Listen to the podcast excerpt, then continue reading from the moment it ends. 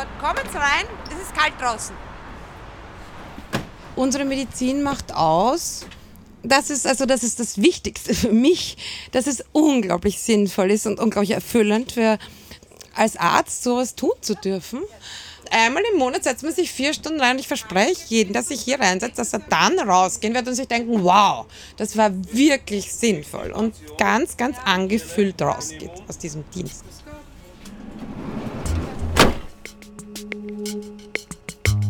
Hallo, mein Name ist Klaus Schwertner und du hörst den Caritas Podcast mitten am Rand. Es geht hier um Menschen, die an den Rändern der Gesellschaft stehen, um Menschen, die obdachlos sind, um Freiwillige, die Suppe ausschenken, um Mitarbeiterinnen und Mitarbeiter, die täglich Großartiges leisten. Schlechte Nachrichten gibt es da draußen schon genug. Ich konzentriere mich hier auf jene, die Mut machen.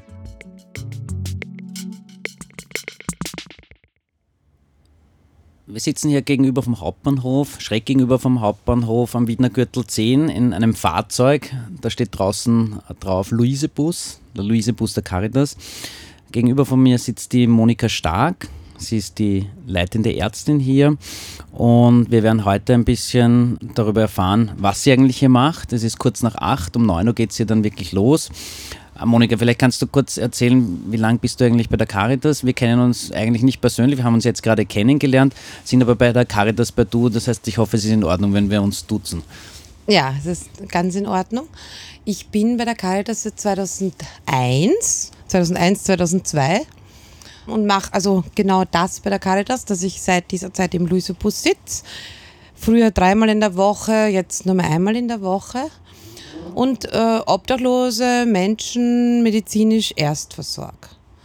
Das ist ja sowas wie eine rollende Ambulanz, wo wir drinnen sitzen. Wenn ich mich da umschaue, das sind Fächer, wo es verschiedene Medikamente gibt da drüben Laden ähm, mit Blutdruck, Herz-Kreislauf steht da drauf, Ampullen, Defibrillator. Vielleicht kannst du mir ein bisschen erzählen, was ihr da alles mit habt und was eigentlich Straßenmedizin ausmacht. Oder würdest du Straßenmedizin überhaupt dazu sagen? Ja, ich liebe das Wort. Ich bin mir nicht ganz sicher, ob man Straßenmedizin oder Armenmedizin sagen soll, weil es gibt mittlerweile auch schon eine Ausbildung für Armenmedizin, was genau das ist. Aber ich, ich liebe das Wort Straßenmedizin. Wir sind sehr, sehr niedrig niederschwellig. Wir fahren genau die Stationen an, wo die Obdachlosen sind. Also wir haben wie einen Art Stundenplan, der auch ausgeteilt wird in den Versorgungsstellen. Wir sind beim Hauptbahnhof eben heute hier. Wir sind am Mittwoch bei der Gruft. Wir sind am Donnerstag beim Tageszentrum vor der Josefstädter Straße. Wir sind beim Franz-Josefs-Bahnhof, beim Praterstern. Also wir fahren durch Wien, um die Leute genau dort zu versorgen, wo sie sind, weil viele das einfach nicht schaffen, irgendwo anders hinzukommen äh, unsere Medizin macht aus, das ist also das ist das Wichtigste für mich, dass es unglaublich sinnvoll ist und unglaublich erfüllend für als Arzt sowas tun zu dürfen, weil ich habe auch eine Kassenordination und ich mag auch meine Ordination, ich mag meine Patienten, aber wenn die Ordi bei mir zu ist, weil ich eben Lösebusdienst habe, dann gehen die Patienten zu einer Kollegin zwei Gassen weiter. Und wenn ich aber hier nicht am Lösebus sitze, dann können die nicht, dann werden die einfach nicht versorgt und haben halt Zahnweh und behalten ihr Fieber und ihre offenen Beine, weil sie es oft woanders nicht hinschaffen. Also nicht, weil ich, sondern also, wenn der Bus nicht besetzt ist. Also es liegt ja nicht nur mir zum Glück, wir haben ja viele motivierte Ärzte.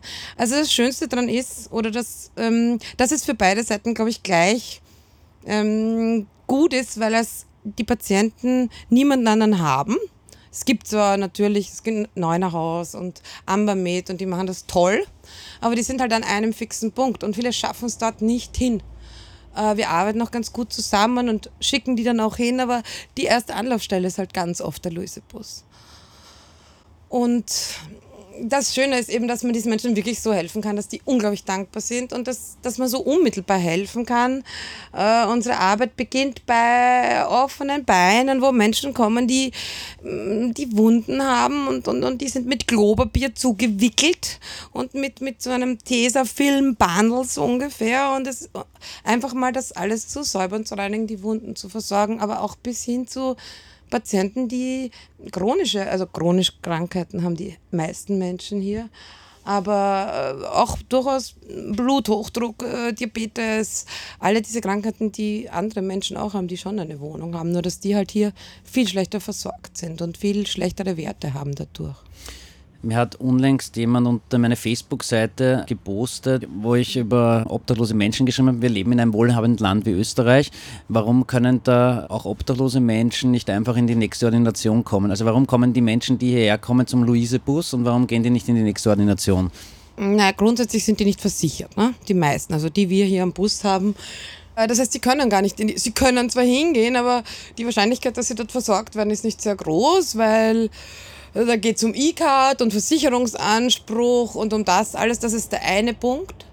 Und sogar wenn es durchaus Ärzte gäbe, die sagen, ja, es ist mir egal, das ist ein armer Mensch, ich behandle den, dann ist eine große erstens eine Scham von auch den Patienten und auch umgekehrt in den Nationen ist es natürlich auch nicht so, äh, wenn man sich vorstellt, weiß nicht, ich bin hier im vierten Bezirk niedergelassen als äh, praktischer Arzt und dann kommt da jemand rein und die ganzen Patienten sind dann irgendwie aufgescheucht oder haben Angst vor diesen Leuten. Da gibt es ja auch eine große, da macht man ja auch oft gerne einen großen Bogen, wenn man die Menschen nicht kennt, wie die eigentlich sind. Ja. Und, und wer sind die Menschen? Also sind das mehr Männer, sind das mehr Frauen, sind das Junge, sind das Alte? Ähm also es sind mehr Männer, aber es sind auch Frauen. Es sind zum Glück sehr, sehr, sehr wenig Kinder. Äh, Männer und Frauen würde ich sagen zwei Drittel zu ein Drittel, aber das ist jetzt keine offizielle Statistik, das ist meine Wahrnehmung. Es kann auch sein, dass das an anderen Standorten anders ist. Vom Alter her würde ich sagen, es ist so ungefähr von 18 bis 50. Äh, leider Gottes muss man sagen, das habe ich mich schon oft gefragt, was passiert eigentlich mit Obdachlosen, die 70 sind oder so oder drüber. Und ich weiß es nicht, ob es die überhaupt gibt ob die Lebenserwartung von diesen Menschen überhaupt so hoch ist, wo die dann hinkommen, wo die versorgt werden. Also ich sehe sie ganz selten. Ich habe keine Ahnung, was mit diesen Leuten eigentlich passiert, habe ich mir auch schon öfter die Frage gestellt. Aber die Gründe sind einfach so durchschnittliches Erwachsenenalter, Männer wie Frauen. Ja. Du hast vorher schon ein bisschen über die Krankheitsbilder erzählt, offene Beine, Diabetes und dergleichen. Was sind denn die häufigsten Krankheitsbilder und gibt es Dinge, die hier ganz besonders sind, besonders herausfordernd äh, sind auch? Und was macht ihr eigentlich, wenn ihr hier dann Menschen nicht weiter versorgen könnt, weil es eine spezifische Weiterbehandlung braucht oder ähm, Fachärztinnen und Ärzte? Das, genau. Mhm. Also die meisten Krankheitsbilder entstehen aus dem, wie die Leute hier leben Ne? Im Sinn von El Kälte oder auch Hitze, je nach Jahreszeit. Ja? Schlechte Ernährung, Mangelernährung, schlechte Betten bis gar keine Betten. Ähm, alle diese Dinge kann man sich ableiten. Alkohol, Zigaretten. Wobei der Alkohol oft einfach wirklich nur dadurch dazu gut ist, dass man einfach die Kälte aushaltet.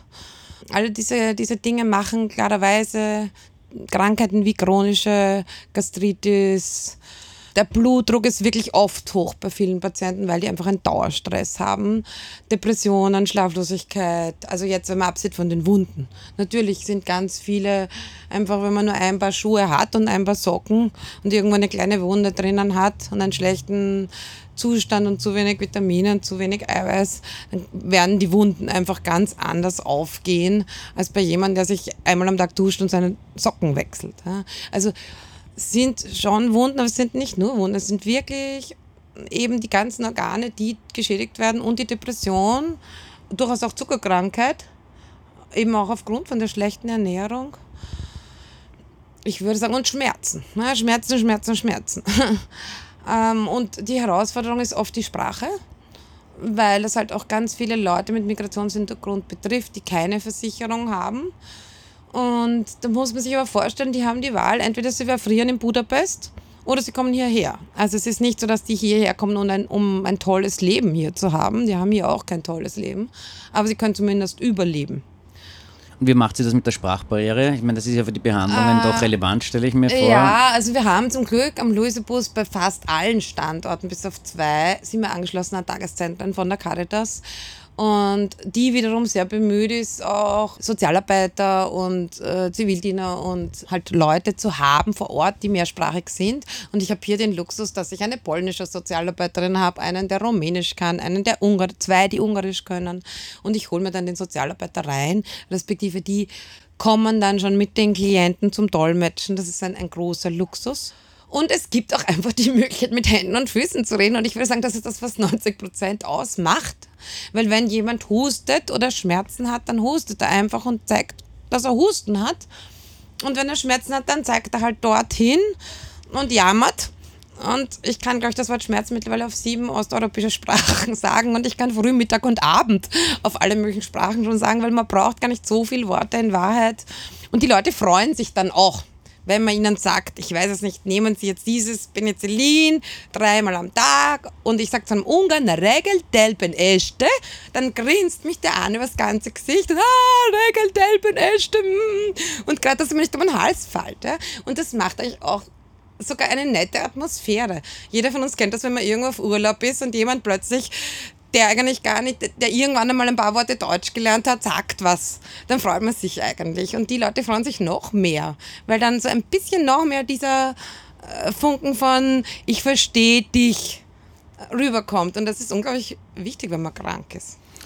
Das heißt, es geht eigentlich mehr als um nur eine medizinische Behandlung, sondern auch um ein Wahrnehmen von den Menschen. Absolut. Absolut. Absolut. Manche behandelt man und dann kommen die eigentlich nur mehr für ihre Tabletten und in Wirklichkeit könnte man ihnen auch genau so gut die Blutdrucktabletten fürs ganze Monat mitgeben. Ja? Aber die kommen dann jede Woche, lassen sich ihren Blutdruck kontrollieren, auch wenn der tiptop eingestellt ist. Ja? Einfach nur, weil sie so stolz sind, dass sie jetzt schon einen Blutdruck haben und sich so freuen und ein bisschen erzählen wollen, dass es ihnen jetzt besser geht. Und das habe ich gemeint, man kriegt so viel zurück. Ja? Es ist ja nicht nur so, dass die Leute herkommen und jammern, sondern die kommen ja dann auch wieder und sagen, danke, du hast mir geholfen und, und wollen eigentlich nur erzählen, dass es ihnen jetzt besser geht. Und dann gebe ich ihnen wieder für eine Woche die Medikamente mit. Und, und, und die sind so wie Kinder, die beweisen wollen, wie, wie gut sie irgendwas machen. Ja? Und es, also nicht, dass ich mich da jetzt drüber stelle, wenn ich sage Kinder, das ist nicht so wie dass ich eine Autoritätsperson bin für die Leute. Es ist eher eine freundschaftliche Beziehung. Und am Anfang ist es oft so, dass die eben sieben Krankheiten haben. Und in, normalerweise in der Medizin behandelt man immer das, was sozusagen für die Medizin äh, das Schwerwiegendste ist. Und hier bei uns würde ich sagen, dass wir eigentlich das erst behandeln, wo der Patient den meisten Erfolg sieht, um seine, sein Vertrauen zu gewinnen. Also wenn jetzt jemand einen Diabetes hat und einen Bluthochdruck und alle Risikofaktoren für eine Herz-Kreislauf-Erkrankung, wo man normalerweise Blutdruck einstellt, Diabetes, das, das, das, und der hat aber, pff, keine Ahnung, Zahnweh oder Kopfweh oder eine kleine Wunde, die eigentlich lächerlich wäre. Und das ist aber das, was ihn stört. Dann behandle ich das, weil ich denke mir, ob der jetzt eine Woche länger oder kürzer seinen Bluthochdruck hat, wird ihn nicht umbringen. Aber die Wunde, da sieht er dann, okay, die wächst zu oder mh, die gibt mir jetzt irgendwelche Tabletten und dann ist mein Kopf wie weniger. Ja. Natürlich muss man den Blutdruck auch behandeln, wenn der Kopf hört, weil das die Ursache ist oft. Ja. Aber grundsätzlich diese kleinen Dinge, und viele Leute sind ja auch misstrauisch. Ja? Die haben wirklich schlechte Erfahrungen gemacht. Die sind hunderttausendmal weggeschickt worden. Ja? Die kommen nicht rein und, und schütten einem gleich hier ihr Herz aus. Manche machen es, aber viele kommen wie so ein geschlagener Hund hier in den Bus rein. Äh, so nach dem Motto, schlag mich nicht, aber ich brauche trotzdem was von dir. Und, und wenn man denen dann sich denkt, eigentlich würde der ein Antidepressivum brauchen, der Mensch. Wo sind die weggeschickt worden? Ja weiß ich nicht, in Bukarest oder in wo immer sie hingegangen sind, ja, oder äh, also nicht, dass ich jetzt konkret hier in Österreich das erleben würde, so oft, zum Glück. Du hast eine Reihe von Krankheiten aufgezählt, mit denen die Leute herkommen, aber auch Probleme, Verletzungen und dergleichen. Krankheit und Obdachlosigkeit, Krankheit und Armut, das hängt ja ganz stark zusammen. Ist deine Erfahrung, dass Menschen auch durch Krankheit obdachlos werden oder werden sie vor allem auf der Straße krank? Was, was ist da deine Erfahrung? Also beides. Mir kommt vor allem vor bei Frauen, dass viele Frauen durch psychische Krankheiten, äh, Psychosen, Schizophrenie, Depressionen, äh, in die Obdachlosigkeit kommen, aber natürlich auch so Krankheiten wie Epilepsie oder so, aber jetzt Frauen und Männer betreffend, führen dazu, dass die einfach ihre Arbeit verlieren, ihren Führerschein verlieren, dann auch ihre Beziehung verlieren. Natürlich können Krankheiten, eben gerade so neurologische, psychiatrische Krankheiten, durchaus äh, Menschen obdachlos machen und es können echt oft auch wirklich Dinge sein, wo man denkt, das gibt es gar nicht. Nicht nur Krankheiten, sondern Umstände. Ja? Jemand lässt sich scheiden oder, oder bürgt für jemanden anderen. Oder, äh, aber wie gesagt, jetzt um bei dem Krankheit zu bleiben, ja, es gibt's das. Und natürlich macht umgekehrt, das ist eine Katze, die sich in den Schwanz beißt, respektive, das ist diese Hühner- oder Ei zuerst Frage. Klar werden die dann auch krank, ne? Weil es ist halt ungesund, wenn man die ganze Zeit in der Kälte schlaft äh, und schlechtes Essen hat und Stress hat es ist auch wichtig, dass man untereinander gut vernetzt ist, die unterschiedlichen Hilfsangebote. Mit wem, mit wem arbeitet ihr da am intensivsten zusammen beim Luisebus? Mit dem Roten Kreuz. Ja weil wir eben von denen Medikamente bekommen. Das ist eine riesige Halle in Oberla wo, wo einfach Firmen oder Apotheken Medikamente abgeben und dann werden die dann genau eingeordnet und die Leute können sich mit einem Rezept vom Luisebus oder von den Barmherzigen Brüdern oder von eigentlich jedem Arzt mit jedem gültigen Rezept, die kein Geld haben und auch nicht rezeptgebührenbefreit oder nicht versichert sind, können sich dort die Medikamente holen. Wir bestellen es. Das ist die meiste Kooperation. Apropos Medikamente, vielleicht hake ich da kurz ein wir haben ja da sozusagen äh, rund um uns herum lauter Laden und Fächer, wo auch Medikamente drin sind. Vielleicht kannst du ein bisschen beschreiben, wie es herinnen ausschaut, was man alles sieht. Ich sitze da auf einer blauen Liege. Ich nehme an, da werden die Patientinnen und Patienten ja. äh, behandelt. Ja. Aber vielleicht kannst du kurz beschreiben, was ihr habt. Was, wie ist der Luisebus eigentlich ausgestattet und warum mhm. braucht sie das ganze Zeug mit? Ah, der Luisebus ist grundsätzlich Ihnen so ähnlich wie ein Rettungsauto eingerichtet, muss man sich vorstellen. Jeder, der schon mal in ein, ein Rettungsauto, einen Notarztwagen seine Nase reingesteckt hat, kann sich dann vielleicht was vorstellen drunter. Wir haben sehr viel Verbandmaterial, klarerweise. Ähm, wir haben aber auch einen Notfalls, äh, also Infusionen, einen Notarztkoffer. Es gibt halt immer wieder leider Gottes epileptische Anfälle oder so. Und nachdem wir angeschlossen sind an Zentren, holen uns die dann auch. Die rufen natürlich die Rettung, aber prima, wenn der Bus da steht, holen sie mal den Arzt, im Bus ist. Wir haben natürlich immer ein Defi, wir haben ein EKG. Und von den Geräten, sowas wie EKG, Blutdruckmanschette, Zucker messen, das ist eh klar. Wir können theoretisch auch Blut abnehmen, Wundabstriche machen. Und was ganz wichtig ist, wir haben frische Socken. ist jetzt kein medizinisches Tool, aber wenn man einen, einen, Fuß verbindet und wascht und einen wunderschönen Verband macht, dann will man nicht, dass die Leute die blutigen, grauslichen, dreckigen Socken drüber anziehen. Und wir haben natürlich hier Laden mit verschiedenen Medikamenten. Wir geben den Leuten das mit in einem kleinen Sackerl oder in kleinen, manchmal kriegen wir so Spenden von so alten Waschtascheln zum Beispiel, was ein Riesenrenner ist. Ja? Also ich sammle das auch immer bei mir in der Ordination, einfach, weil jeder hat irgendwie so kleine Waschtascheln, die kriegt man ja irrsinnig oft oder kauft sich wieder eins.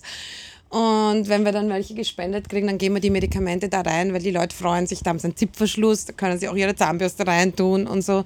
Wir geben das eben alles mit, meistens für eine Woche ungefähr. Wenn jemand nur Kopfweh hat, dann kriegt er halt, keine Ahnung, fünf Stück Ibuprofen oder Pakemet mit, dann kommt er normalerweise ein, zwei Tage aus damit mindestens. Antibiotika geben wir natürlich mit für die komplette Behandlungsdauer. Ja, Ohrspülungen können wir theoretisch machen. Manchmal ist das wichtig, weil man sonst keinen Befund kriegt, weil die Ohren ja dann auch nicht so toll sauber sind von den Patienten. Also eigentlich ist es eine Mischung aus Rettungsauto, Ordination und kleine Apotheke. Ja. Kann man das so sagen? Ja, aber am ehesten eine Ordination mit einer kleinen Apotheke. Rettungsauto sind wir zum Glück sehr selten. Ist ja. auch kein Blaulicht oben drauf. Nein, und wir nehmen auch niemanden irgendwo hin mit. Wir bleiben da stehen. Und machen, aber eigentlich sind wir nicht für die, für die Notfalls- und Erstversorgung. Das machen wir nur klarerweise, weil wir Ärzte sind und und das machen, wenn es passiert irgendwo. Aber wir sind eigentlich ja eine fahrende Ordination und eine fahrende Apotheke. Allerdings geben wir, das ist mir schon wichtig zu sagen, nur die Medikamente her, die wir auch verordnen. Ja, es passiert ganz oft, dass Leute mit Rezepten, weiß nicht, von den barmherzigen Brüdern zu uns kommen, wie zum Würstelstand und sagen, ich brauche Antibiotikum. Und sage ich, ja, Moment, kommen wir mal rein, schauen wir mal, wofür sie das brauchen, was haben sie für Beschwerden. Also wir geben nicht, und das ist wirklich ein, irgendwie ein, ein Prozess, den ich, den ich ganz lang schon, dass man den Leuten sagt, bitte, wenn ihr ein Rezept habt, geht zum Roten Kreuz. Weil hier werden Dinge blockiert und Behandlungen blockiert mit Leuten, die eigentlich nur ein Rezept haben. Ähm, wir haben hier Medikamente, aber wir geben nur unsere Medikamente, die unsere Ärzte verordnen, aus. Und wenn jemand mit einem Rezept kommt, dann schicken wir die eigentlich zum Roten Kreuz, außer es ist wirklich eine Kleinigkeit. Ja, dann gehen wir es schon her. Du hast gerade vorher das Thema Spenden auch angesprochen, sozusagen diese kleinen Taschen, die ihr braucht. Ähm, was braucht denn der Luise Bus alles aus deiner Sicht gerade ganz dringend und woher kommen die Sachen auch? Und wenn die Zuhörerinnen und Zuhörer sich jetzt denken, ich mag da gern auch was machen, wohin sollen sie es denn bringen? Ähm, also ich hoffe, dass ich mich jetzt nicht bei unseren ganzen organisatorischen Kräften ja, im Sevitenkloster im Haus Jaro in der Müllner Gasse im 9. Bezirk unbeliebt mache. Und ich Mach dich unbeliebt. Ich mache mich unbeliebt, wie viel Platz die haben. Aber was wir sicher immer wieder brauchen, sind Venenkompressionsstrümpfe, gewaschene, große weil die Leute natürlich auch alle, dadurch, dass die die ganze Zeit auf den Beinen sind auf der Straße, oder alle nicht, aber ich sage mal, zwei Drittel haben Venenprobleme. Und Kompressionsstrümpfe sind für sowas, vor allem wenn es warm ist oder wenn es auch im Winter eigentlich, sind wirklich gut. Und da freue ich mich immer, wenn man gewaschene einigermaßen große Kompressionsstrümpfe kriegen, aber auch so Behelfe wie irgendwelche Kniebandagen oder so warme äh, Gürtel, die man sich eben im Winter, wenn man Kreuzweh hat, um, also solche Dinge. Waschtaschen auf jeden Fall. Also die sind ganz toll und eben auch überhaupt so kleine Taschen, wo man einfach Sachen reintun kann. Im Winter jetzt Hauben, Socken, Mm, große Männerschuhe sind auch aus irgendeinem Grund ein wirkliches äh, Problem. Weil dann ist es oft so, dann geben wir die, ha die Socken her frisch und dann sind aber die Schuhe total luckert und, und, und dann haben wir wieder das gleiche Problem. Ähm, ja, in Wirklichkeit, äh, das ist eh, würde ich sagen, jetzt so spontan, das, was wenn man jetzt von Medikamenten absieht, das, was wir wirklich sehr, sehr dringend immer hier brauchen können. Ich bin ja vor kurzem auf den Luise-Bus aufmerksam geworden und das war eigentlich der Grund, warum ich heute hier bin, weil ich vor wenigen Tagen, oder ist jetzt schon zwei Wochen her, gelesen habe, dass ihr ganz dringend Ärztinnen und Ärzte sucht. Wer sind, also Erstens sozusagen, wieso gibt es so wenig Ärztinnen und Ärzte, die hier so wie du Dienst machen? Hat sich in der Zwischenzeit schon was verändert oder willst du da nochmal einen Aufruf machen, dass sich Kolleginnen und Kollegen bitte melden sollen? Wohin sollen die sich wenden? Ja, super Frage. Vielen, vielen Dank. Ja, es haben sich Ärzte gemeldet und ich habe ich freue mich wahnsinnig, weil ich weiß ja auch, dass Ärzte werden ja deswegen Ärzte, weil sie helfen wollen im Grunde, weil sie kranken Menschen helfen wollen und nicht, weil sie, weiß ich nicht, berühmt werden wollen oder reich oder sonst irgendwas. Und es haben sich viele Ärzte gemeldet und wir brauchen trotzdem noch Ärzte, weil es sind immer wieder Ferien, es sind Dienste zu besetzen und es ist auch so, dass, dass, dass diese Art der Medizin, es kommt mir vor, als wäre irgendwie hm, die Gesellschaft aufgewacht. Es passiert in den letzten zehn Jahren unglaublich viel, was hunderte Jahre vorher nicht passiert ist. Überall entstehen Stellen in Städten, auf der ganzen Welt, wo man sagt, okay, die Leute müssen auch versorgt werden irgendwie. Jahrelang sind die einfach nur irgendwann von der Rettung aufgeklappt worden, in die nächste Erstversorgung ins Krankenhaus geführt worden, dort sind sie gelegen, fünf Minuten und dann, wenn sie wieder irgendwie, sozusagen, Entschuldigung, weil das jetzt so in der Sprache der Menschen geschafft haben, so aufgegrölt haben, ja, dann, dann sind sie wieder Bälle gegangen. Ja? Also sobald sie konnten, sind sie wieder weg. Und dann sind sie vier Stunden später wieder oder am nächsten Tag. Ja? Abgesehen davon, dass das ein Haufen Geld kostet, das muss man auch sagen, ist es auf der menschlichen Ebene ja eigentlich nicht zumutbar und, und dass es diesen Bedarf gibt, das hat zum Glück irgendwie die Gesellschaft ist aufgewacht und wir brauchen deswegen mehr Ärzte, weil es immer mehr Stellen gibt. Ja. Ich wünsche mir es natürlich für den Luisebus, aber ich wünsche mir es auch für eben das Haus Jaro, wo wir mm, eigentlich das die einzige Stelle sind, wo, wo wie bei einem Hospiz, ja, wo obdachlose Menschen, denen es wirklich schlecht geht, ja, die Krebs haben und Schmerzen haben und, und, oder, oder dement sind, ja, die können ja eigentlich auch nicht auf der Straße leben, wenn man ehrlich ist. Und das hilft auch nicht, wenn die in irgendeine Ordination gehen, ob die fahrend ist oder in einem Haus. Die müssen auch eine Versorgung haben und auch für, diese, für diesen Ort brauchen wir Ärzte, die dorthin kommen und, und die Leute mit Schmerzmedikamenten versorgen und behandeln. Wo sollen sich die melden, wenn die das jetzt hören und sich denken, wow, das interessiert mich auch, das finde ich spannend, ja. ähm, da will ich mitmachen? Ja. ja, am besten, es gibt eine E-Mail-Adresse, die heißt Luisebus. Und das o schreibt man mit OU, genau, du sagst das. OUI. Luisebus at caritas-wien.at. Dieses E-Mail bekomme dann ich, es bekommen unsere zwei äh, organisatorischen Mitarbeiterinnen und ja, können sich gern melden, wir freuen uns wirklich und ähm, es gibt wirklich von bis von einmal im Monat drei Stunden Mitarbeiten bis also regelmäßig, man braucht sich nicht fürchten, dass man dann komplett eingespannt wird. Ich persönlich glaube sowieso, dass es wichtig ist, dass man es nicht zu oft macht. Mir ist lieb, ich habe viele Ärzte, die sich aber auch engagieren, die auch zu den Ärztetreffen kommen, wir Fortbildungen äh, arrangieren mit wirklich guten Leuten, ähm, dass wir wirklich so eine Art, eine Vernetzung schaffen, die ja schon da ist jetzt mit dem Neunerhaus und mit Amber mit zum Glück und sehr, sehr gut funktioniert ähm, aber auch mit all diesen Ärzten, die da mitarbeiten. Und wenn es nur ein paar Stunden sind im Monat, weil man dann ganz anders motiviert bleibt. Ja? Ich habe das, wie gesagt, auch eine Zeit lang dreimal in der Woche gemacht. Und irgendwie, ich bin, glaube ich, wirklich idealistisch, aber dann ist mir wirklich teilweise schon die Geduld ausgegangen. Und es ist, glaube ich, sogar gut, wenn man einen ganz anderen Job macht. Ob das ist im Krankenhaus oder in der Ordination oder ob man auch schon vielleicht ein pensionierter Arzt ist, ein praktischer Arzt. Also eigentlich geht es um das Justpraktikant in Wahrheit bei uns. Und was ganz anderes macht. Und einmal im Monat setzt man sich vier Stunden rein und ich verspreche jedem, dass sich hier reinsetzt, dass er dann rausgehen wird und sich denken, wow, das war wirklich sinnvoll und ganz, ganz angefüllt rausgeht aus diesem Dienst seid ja hier nicht nur One-Woman- oder One-Man-Show. Es gibt ja auch Freiwillige, die hier als Fahrer oder Arzthelferinnen, Ärztinnenhelfer unterwegs sind. Das heißt, es ist ein Team. Welche Aufgaben haben diese Freiwilligen oder wie können die euch als Ärzte auch gut unterstützen? Vielen Dank für diese ganzen Fragen, weil ich bin so angefüllt und erfüllt von dem Thema, dass ich mich dann oft verzettel. Und das sind ganz wichtige Fragen. Ja, es gibt immer, der Arzt ist nie allein im Bus. Er hat immer einen Helfer. Und dieser Helfer, da freuen wir uns übrigens auch, wenn sich da welche melden, fahrt halt mit dem Bus zu der Stelle hin. Äh, und im Grunde genommen unterstützt er den Arzt mit dem, was er kann. Die Leute, die, wir haben einen Computer natürlich, in Zeiten wie diesen wird alles dokumentiert in der Medizin und das ist auch gut, weil dadurch, dass wir so viele verschiedene Ärzte haben, weiß ich ja sonst nie der nächste Arzt, was der beim letzten Mal zum Beispiel für Blutdruckmedikamente bekommen hat und der Patient selber weiß es zu hundertprozentig nicht ja, oder 90 Prozent. Ja, der sagt halt, er hat rote Pulver bekommen und deswegen ist es wichtig, dass wir das alles reinschreiben. Und der Helfer, je nachdem, was der kann, ja, also man braucht kein EDV-Studium abgeschlossen haben, das ist dann ganz normal wie so ein ganz, ganz, ganz simples Computerprogramm. Das schreibt oft der Helfer mit, weil der Arzt auch mit dem Patienten reden kann und nicht nur tippt, was sehr angenehm ist. Ich persönlich bin tatsächlich ein bisschen ein Computertrottel und bin sehr froh, wenn der Computer auch schon gestartet ist mit allen sieben Passworten und ich einfach das nur mit dem Patienten reden muss. Außerdem hilft macht der Helfer bei den Verbandswechseln. Ja. Wenn einer Handschuhe anhat, kann er eigentlich nichts mehr angreifen, außer die Wunde.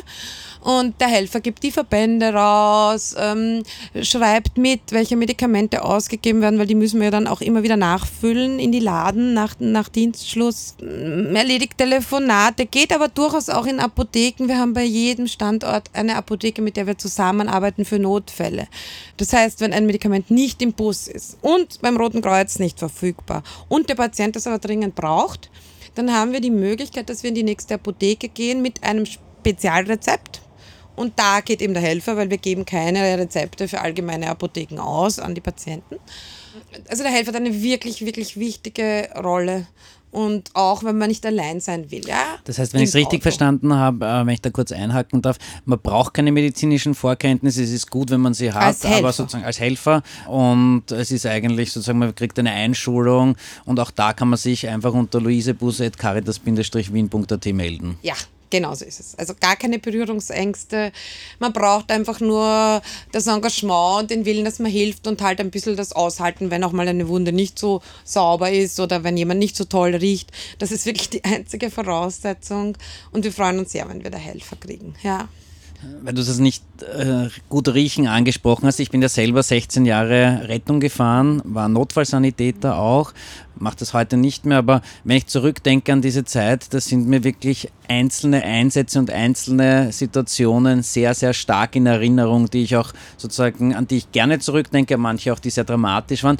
Gibt es da etwas, was dir sofort einfällt, wenn du an diese Zeit, seit 2001, glaube ich, hast du gesagt, beim Luisebus denkst, was waren besondere Begegnungen, auch dramatische, traurige, vielleicht auch sehr schöne? Mm, äh, Gibt es ganz viel. Von bis. Schön war zum Beispiel, dass eine, eine Frau, ich weiß nicht, von Rumänien oder Bulgarien oder so, irgendwo daher, die war schwanger und wollte eigentlich nur wissen, wo sie eine Abtreibung kriegen kann. Und also, bevor ich da jetzt eine lange Geschichte draus mache, wir haben dann mit Hilfe auch vom St. Josef Krankenhaus, äh, ist das Kind auf die Welt gekommen und, und, und, und, und die ist dann ein paar Jahre später mit dem Kind, hat sie angeklopft plötzlich und das Kind war im Kindergartenalter. Und sagt, ja, ich habe eine Wohnung, die Caritas hat mir eine Wohnung verschafft und sie hat jetzt einen Mann und dieses Kind hat dann nicht gemacht, wow. Also das war zum Beispiel was ganz Tolles, Wahnsinn. was mich total berührt hat. Äh, was traurig war zum Beispiel, dass einmal eine Patientin, ich erinnere mich wirklich noch an den Namen und vor allem ans Geburtsdatum, weil die ist am genau gleichen Tag wie ich, im gleichen Jahr in der gleichen Stadt auf die Welt gekommen. Und das war allerdings eine traurige Geschichte. Ähm, Was war da genau? quasi zwei Seelen, die gleichzeitig am gleichen Ort auf die Welt gekommen sind. Und ich bin in eine Familie reingeboren worden, wo ich nur umgeben war von Liebe und von Wärme und alles gekriegt habe. Und diese Frau ist irgendwie, ich glaube, ihre Mutter war auch obdachlos und ist einfach von klein auf und ihr Vater war Alkoholiker und sie war dann in einem Heim und dann ist sie weg. Die hat wirklich genau gleichzeitig mit mir gekommen und sie hat einfach immer nur ähm, es schwer gehabt in ihrem Leben und im Endeffekt leider Gottes ist sie dann erfroren in einem Eisenbahnwaggon, weil äh, sie mit ihrem Lebensgefährten rausgeworfen wurde. Sie hätte drin bleiben dürfen in der Notschlafstelle. Er hat mit jemandem gerauft. Er ist halt, musste gehen, weil er wirklich aggressiv war und er hat sie auch übrigens geschlagen die ganze Zeit. Und die sind dann irgendwo hingegangen mitten in der Nacht und haben sich in einen Eisenbahnwaggon gelegt und sie ist dann am nächsten Tag. Und das war genau an dem Tag, war eine Fernsehsendung, da ist am Schauplatz, ich weiß es noch, gekommen. Und ich komme zu der Josie hin und es kommt ihre Freundin zu mir und sagt, die Petra ist gestorben.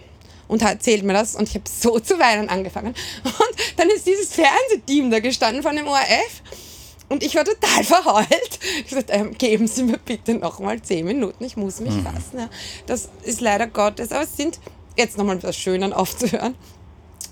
Es sind auch gute Sachen passiert, wenn man sich ein bisschen einsetzt. Ähm, Wir haben einmal einem, eine Herzklappe ähm, organisiert. Das war ein langer Weg.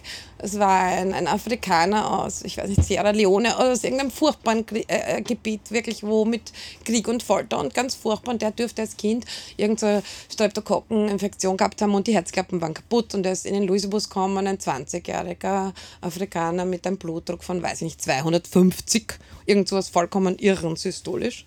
Und hat ein riesen Herzgeräusch gehabt. Und da haben wir dann auch über viel Medien und viel Zusammenarbeit und viel Ärzte, die da mitgeholfen haben, auch in Krankenhäusern. Das ist übrigens auch was. Ja, man muss sich gar nicht in den Bus setzen. Es hilft uns auch, wenn wir Ärzte haben, die irgendwo in einem Krankenhaus sitzen und sagen, okay, ich kann mir vorstellen, einen pro, weiß ich nicht, äh, Jahr äh, arthroskopiere ich sein Knie gratis ja, oder whatever. Also auch solche Dinge brauchen wir wirklich und vor allem das brauchen wir. Ja. Du hast mich gefragt, wegen, jetzt nehme ich gerade sich mal die Kurve ja, zu diesen Geschichten, auch nochmal in die Praxis. Wir haben Zusammenarbeit mit Neunerhaus, mit Ambermed, mit den Barmherzigen Brüdern sehr, sehr viel und sehr gut. Aber wir brauchen wirklich ganz, und auch mit dem Diagnosezentrum Urania, mit Labors.at. Wir haben tolle Leute, die uns wirklich helfen. Aber es wäre schon toll, wenn wir eben gerade so in dem Gebiet Orthopädie, Unfallchirurgie, Dermatologie haben wir gar nichts. Ja? Äh, wenn wir da auch Ärzte hätten, die irgendwo niedergelassen sind und sagen, okay, schickt mir einen Patienten pro Monat. Ja? Wenn das mehrere sagen, dann ist uns unglaublich geholfen und keiner ist überlaufen. So etwas würde uns auch sehr helfen.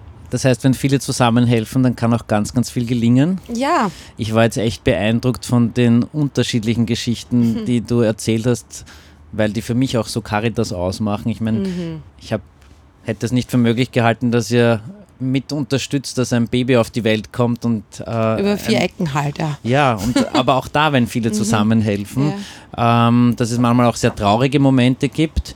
Und jetzt gerade hat es an der Tür geklopft. Ich glaube, wir müssen jetzt dann Das auch ist ein ähm, äh, aufhören, ähm, weil die Ordinationszeiten quasi beginnen und die Tür wird gleich aufgehen und die erste Patientin oder der erste Patient kommt herein. Richtig, gern, ich freue mich drauf. Danke dir fürs Gespräch, Monika. Ja, danke für Und die Fragen. ähm, guten Tag heute noch. Danke, ciao.